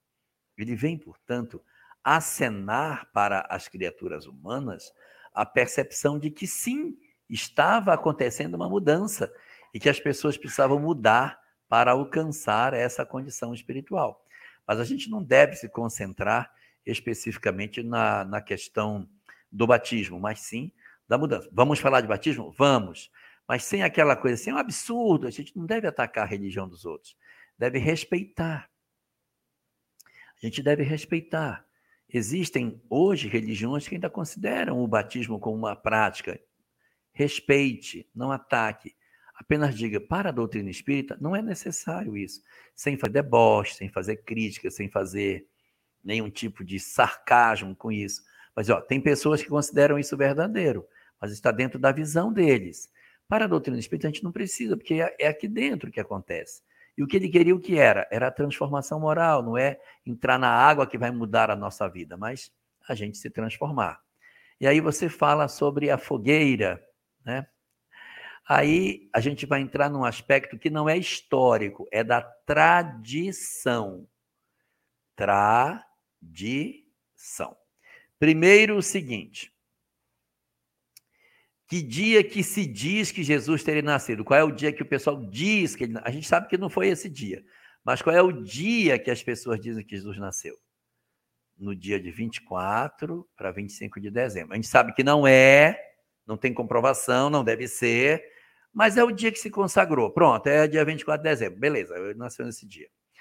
Se, se João Batista era seis meses mais velho que Jesus, porque é o que está nos evangelhos, é, é, quando Maria vai visitar Isabel, ela estava grávida de três meses, então ele é seis meses mais velho.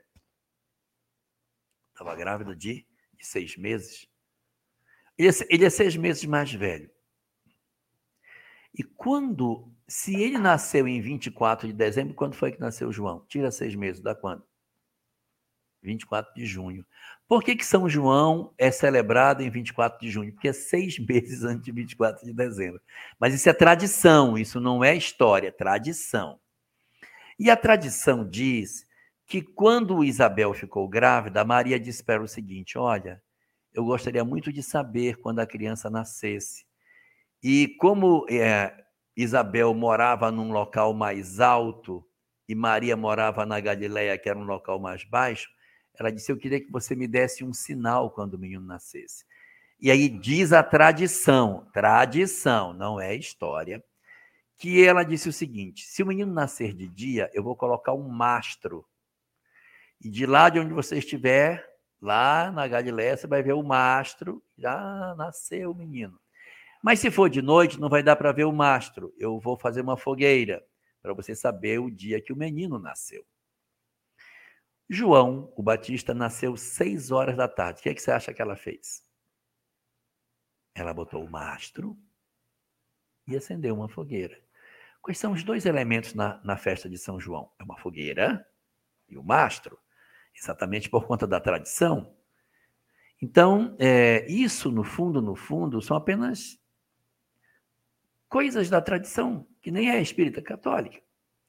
Importante para a gente trabalhar na discussão sobre João o Batista é ele ser a reencarnação de Elias, é ele pregar o arrependimento do pecado, é o, o ritual do batismo não ser necessário para a doutrina espírita. Esses são os pontos essenciais. E falar que ele era, na verdade, um médium interessantíssimo à sua época, o chamado profeta João, que aparece acenando para as pessoas que o reino dos céus estava próximo. Muito bem, Jorge Alahá, ouvintes, internautas. Vamos lá, Jorge. A Maria das Dores escreveu para a gente assim o seguinte: sou uma pessoa que entendo muito o desencarne. Sentir isso me torna uma pessoa muito fria? Depende. Porque eu posso perceber muito o desencarne, mas saber que as pessoas se doem com ele. Porque se eu faço uma leitura e quero que todo mundo leia como eu leio, eu não estou considerando as características evolutivas que cada indivíduo possui. Eu estou querendo que as pessoas se comportem como eu me comporto. Então, se eu faço esse tipo de leituras, não, mas eu considero que não, a pessoa que desencarnou apenas desencarnou, não morreu. Mas isso é o meu conceito, para o outro não é. Então, eu posso ter essa leitura comigo, mas eu não posso querer impor sobre o outro a visão de mundo que eu tenho. E eu tenho que aceitar que muitas vezes a minha percepção de como é que as coisas são não são entendidas assim pelas outras pessoas. É como, por exemplo, alguém que não come carne que vai para um almoço na casa dos amigos, fica olhando as pessoas com isso. Ah, é, você está comendo carne, você está comendo um animal, você é cruel, olha o que você fez, pegou, pegou o animal, matou, depois moeu, fritou e comeu. Porque se eu faço isso, eu estou enveredando por uma coisa que não deveria, porque se o outro não, não se vê assim, não, é, não me cabe ser aquele indivíduo que vai ficar criticando as pessoas. Um dos papéis daquele que já maduramente entendeu a evolução é não ficar exigindo do companheiro aquilo que ele, na verdade, ainda não possa dar. Então, eu tenho todo o direito de ter a leitura que eu quiser sobre a vida espiritual e não sentir de maneira mais efetiva os golpes do luto, a solidão de abrir a porta de um quarto e não encontrar o ente querido, de sentar para comer e não ter aquele prato virado ao lado, de não ouvir a voz do ente querido me chamando, de preparar a festa do Natal, do Dia das Mães, e não ter a presença daquela pessoa. Eu posso ter resistência para isso, mas eu não posso exigir que o outro tenha. Eu comigo, resolvido, mas eu não posso querer impingir sobre os outros a minha leitura de mundo e a minha capacidade que eu já tenho de entender sobre a transitoriedade da vida. Ô Jorge, aproveitando que você falou agora mesmo da Alcione, tem uma pergunta que chegou para a gente, né, Divina? Qual que é a pergunta aí? É, a ouvinte não entende, né, desde que ela leu sobre ela, o porquê, né, de todo o sofrimento que ela passou. Ela teria que passar por isso? É o amor, né, Jorge? Ela foi lá ajudar o, o grande amor. Ah, seria a mesma coisa que perguntar, e Jesus, gente? Puxa, foi para a cruz, pregaram, bateram. Será que ele devia ou ele fez por amor? Existem espíritos que estão numa certa evolução, não estou querendo comparar o Ciane com Jesus, mas estão numa certa condição evolutiva que eles sacrificam pelo outro. Eles são capazes de passar por um sofrimento para que o outro não sofra. Ah, não é possível. Não! Pergunte para as mães se elas não abririam mão da sua comida para ver o filho comer, se elas não passariam fome, se elas não acordam de madrugada para dar de mamar, satisfeitas que se fosse eu para acordar duas horas da manhã para dar de mamar, meu filho dorme, pelo amor de Deus. Seis horas da manhã a gente resolve isso. Não, elas acordam de madrugada. Ô, oh, bichinho acordou, tá com fome. Vem cá, meu filho. Meu Deus. No melhor do sono. Então, as mães, elas são uma expressão extraordinária, não são todas, mas via de regra, uma, uma versão já bastante interessante desse amor divinal, dessa coisa bela que seja o desinteresse pessoal em favor do outro. E as mães se sacrificam, elas abrem mão das coisas para o outro. O pai, às vezes, deixa de ter, não, eu vou dar para ele, não, meu filho, divide para que você tenha, tira da boca para dar para o filho comer. Então, é, os espíritos superiores, eles possuem essas características de não perceberem o que acontece durante a existência em termos de mal, porque eles estão tão conectados com o desinteresse pessoal, eles às vezes até sofrem para poder tentar proteger os seus entes queridos. No livro 50 anos depois, quando Cláudia Sabina visita Plotina, que é uma bruxa, que ela vai procurá-la para que ela faça mal a, a mãe de Célia, chamada Alba Lucínia, a médium Plotina, concentrada, diz: Não vou conseguir fazer o mal à pessoa que você está querendo, porque ela é protegida por um anjo. Eu não sei se esse anjo está encarnado ou não, mas tem um anjo que a protege. E os anjos têm o poder de aparar os golpes do mal, porque eles não veem o sofrimento, como nós enxergamos. Olha que frase linda. Os anjos têm o poder de aparar os golpes do mal, porque eles não veem o sofrimento como nós enxergamos. Isso mostra que eles são capazes de abrir mão das características que nós entendemos como dor, porque para eles tudo é transitório. Então, Alcione não precisava passar, nem reencarnar ela precisava. Ela veio porque ela veio para tentar resgatar Pollux, seu grande amor, que havia ficado para trás, e ela faz uma encarnação de dedicação a ele, na expectativa de despertá-lo para o caminho do progresso. É, gente, é lendo e aprendendo com esses espíritos aí, que de certa forma inspiram a nossa sequência, a nossa caminhada e quanto é esse amor, né? A cada obra que a gente vai comentando aqui, que a gente vê o Jorge comentando, né? É muito bacana. Mas o tempo passa, né, Jorge? Vamos para a nossa prece? É, a gente nem viu o tempo passar. Vamos lá. Vamos... Já tem uma hora e 40 minutos de programa. Vamos lá, vamos para a nossa prece. Queria agradecer a todos vocês. Olha, dizer que você que está aí do outro lado, a gente às vezes não conseguiu fazer a sua pergunta, mas a gente tem um banco de perguntas aqui que vai acrescentando e a gente vai usando durante todos os programas. Estamos com quase mil perguntas no banco. Algumas, algumas já foram feitas, aí a gente vai riscando, entendeu? Mas a gente vai utilizando, a gente vai navegando entre as, entre as perguntas e trazendo para você. E aos poucos a gente vai a gente vai tirando as dúvidas. Lembrando também que o programa ele tem aquela forma de você pesquisar né, nos programas anteriores. Então, muitas vezes, uma pergunta que você tem dúvida, é possível que você possa encontrar algum comentário que o Jorge já tenha feito em edições anteriores. Então, você pode pesquisar lá, está na descrição da transmissão do vídeo. Você pode também escrever aqui para a gente, para o WhatsApp da Rádio Fraternidade ou no e-mail, que o pessoal responde, te ajudando a encontrar e, e trazer a resposta à sua dúvida, tá bom? Então vamos lá? Vamos fazer a nossa prece? Jorge Elahá. Vamos, vamos sim.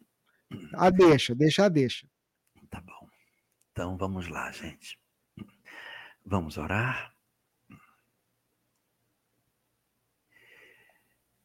Senhor das nossas vidas, acolhe as nossas almas nos teus braços e ensina-nos a perceber a cada passo da nossa jornada a tua solicitude derramada em derredor das nossas vidas. Deixa-nos sentir, Senhor, o teu inexcedível amor a visitar os nossos dias, oferecendo-nos os dias venturosos de alegria as oportunidades de podermos realizar os nossos sonhos, a chance da convivência com os nossos amores, a oportunidade de concretizar o que tanto sonhamos. Deixa-nos usufruir das benesses, das venturas que tu concedes a cada um de nós auxiliando-nos a te agradecer por aquilo que tu nos dás. Não deixes que te sejamos ingratos e que esqueçamos o quanto tu tens nos oferecido.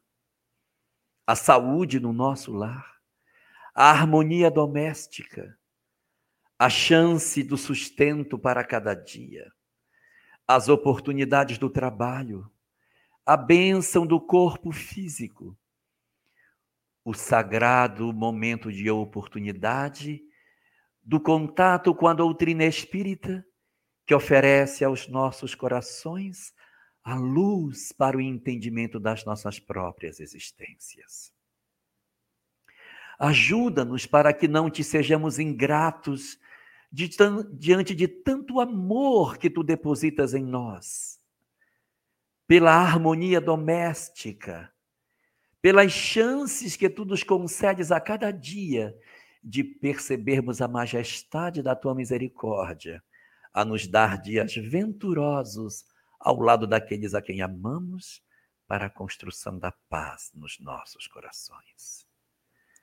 Não deixa, Senhor, que esqueçamos as bênçãos que tu nos dás, mas faze-nos recordar para agradecer-te a cada dia pelos dias de ventura que o teu coração maravilhoso nos oferece. Igualmente te pedimos que tu nos ajudes, Senhor, a não deixar de perceber a tua presença em nossas vidas, nas nossas noites tempestuosas, nos nossos momentos amargos e de solidão na hora em que a lágrima nos visita e que a dor toma o espaço do nosso coração, nos fazendo ter a sensação de que tenhamos sido abandonados pelo teu amor. Não deixa, Senhor,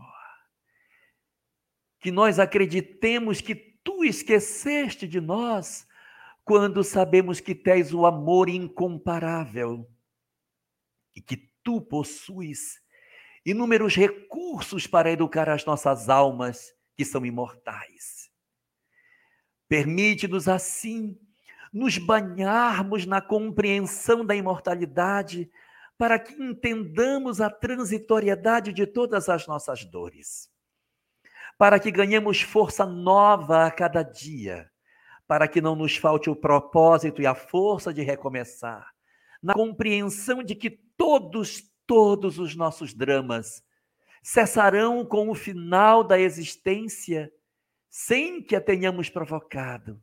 E assim, demandaremos ao mundo espiritual com as conquistas que fizemos durante a existência que tu nos concedeste.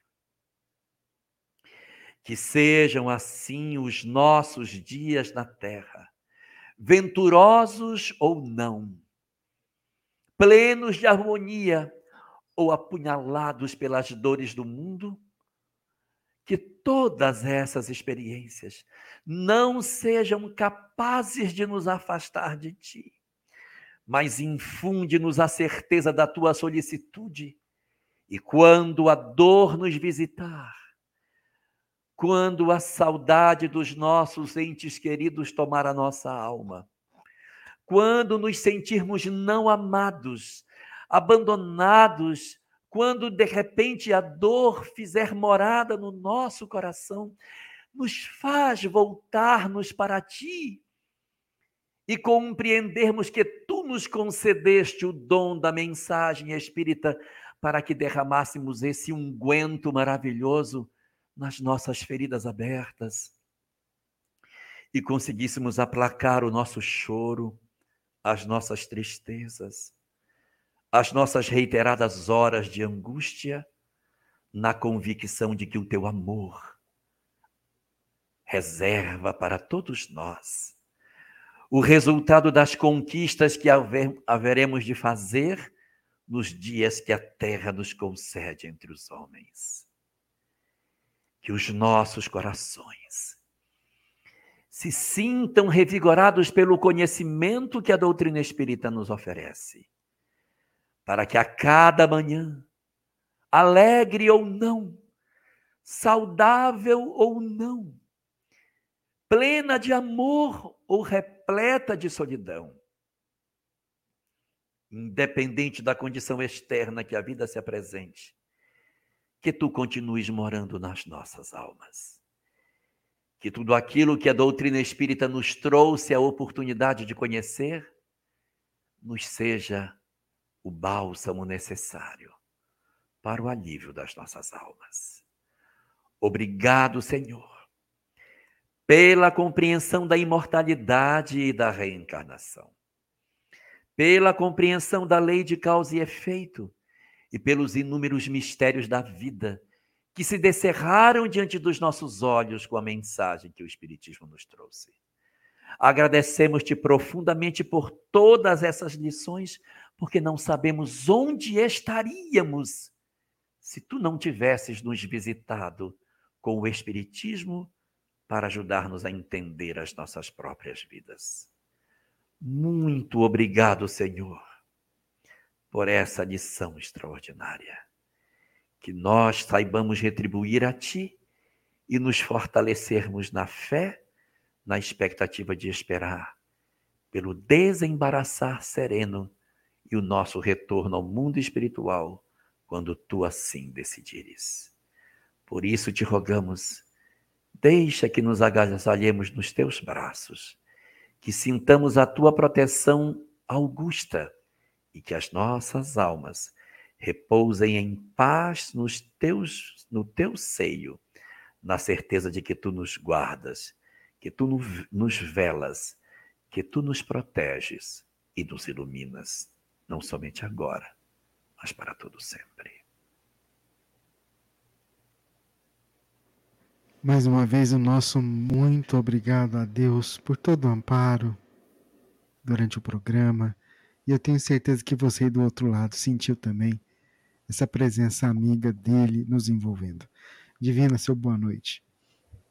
Boa noite, Jorge. Boa noite, Sâmia, que está aí nos ouvindo.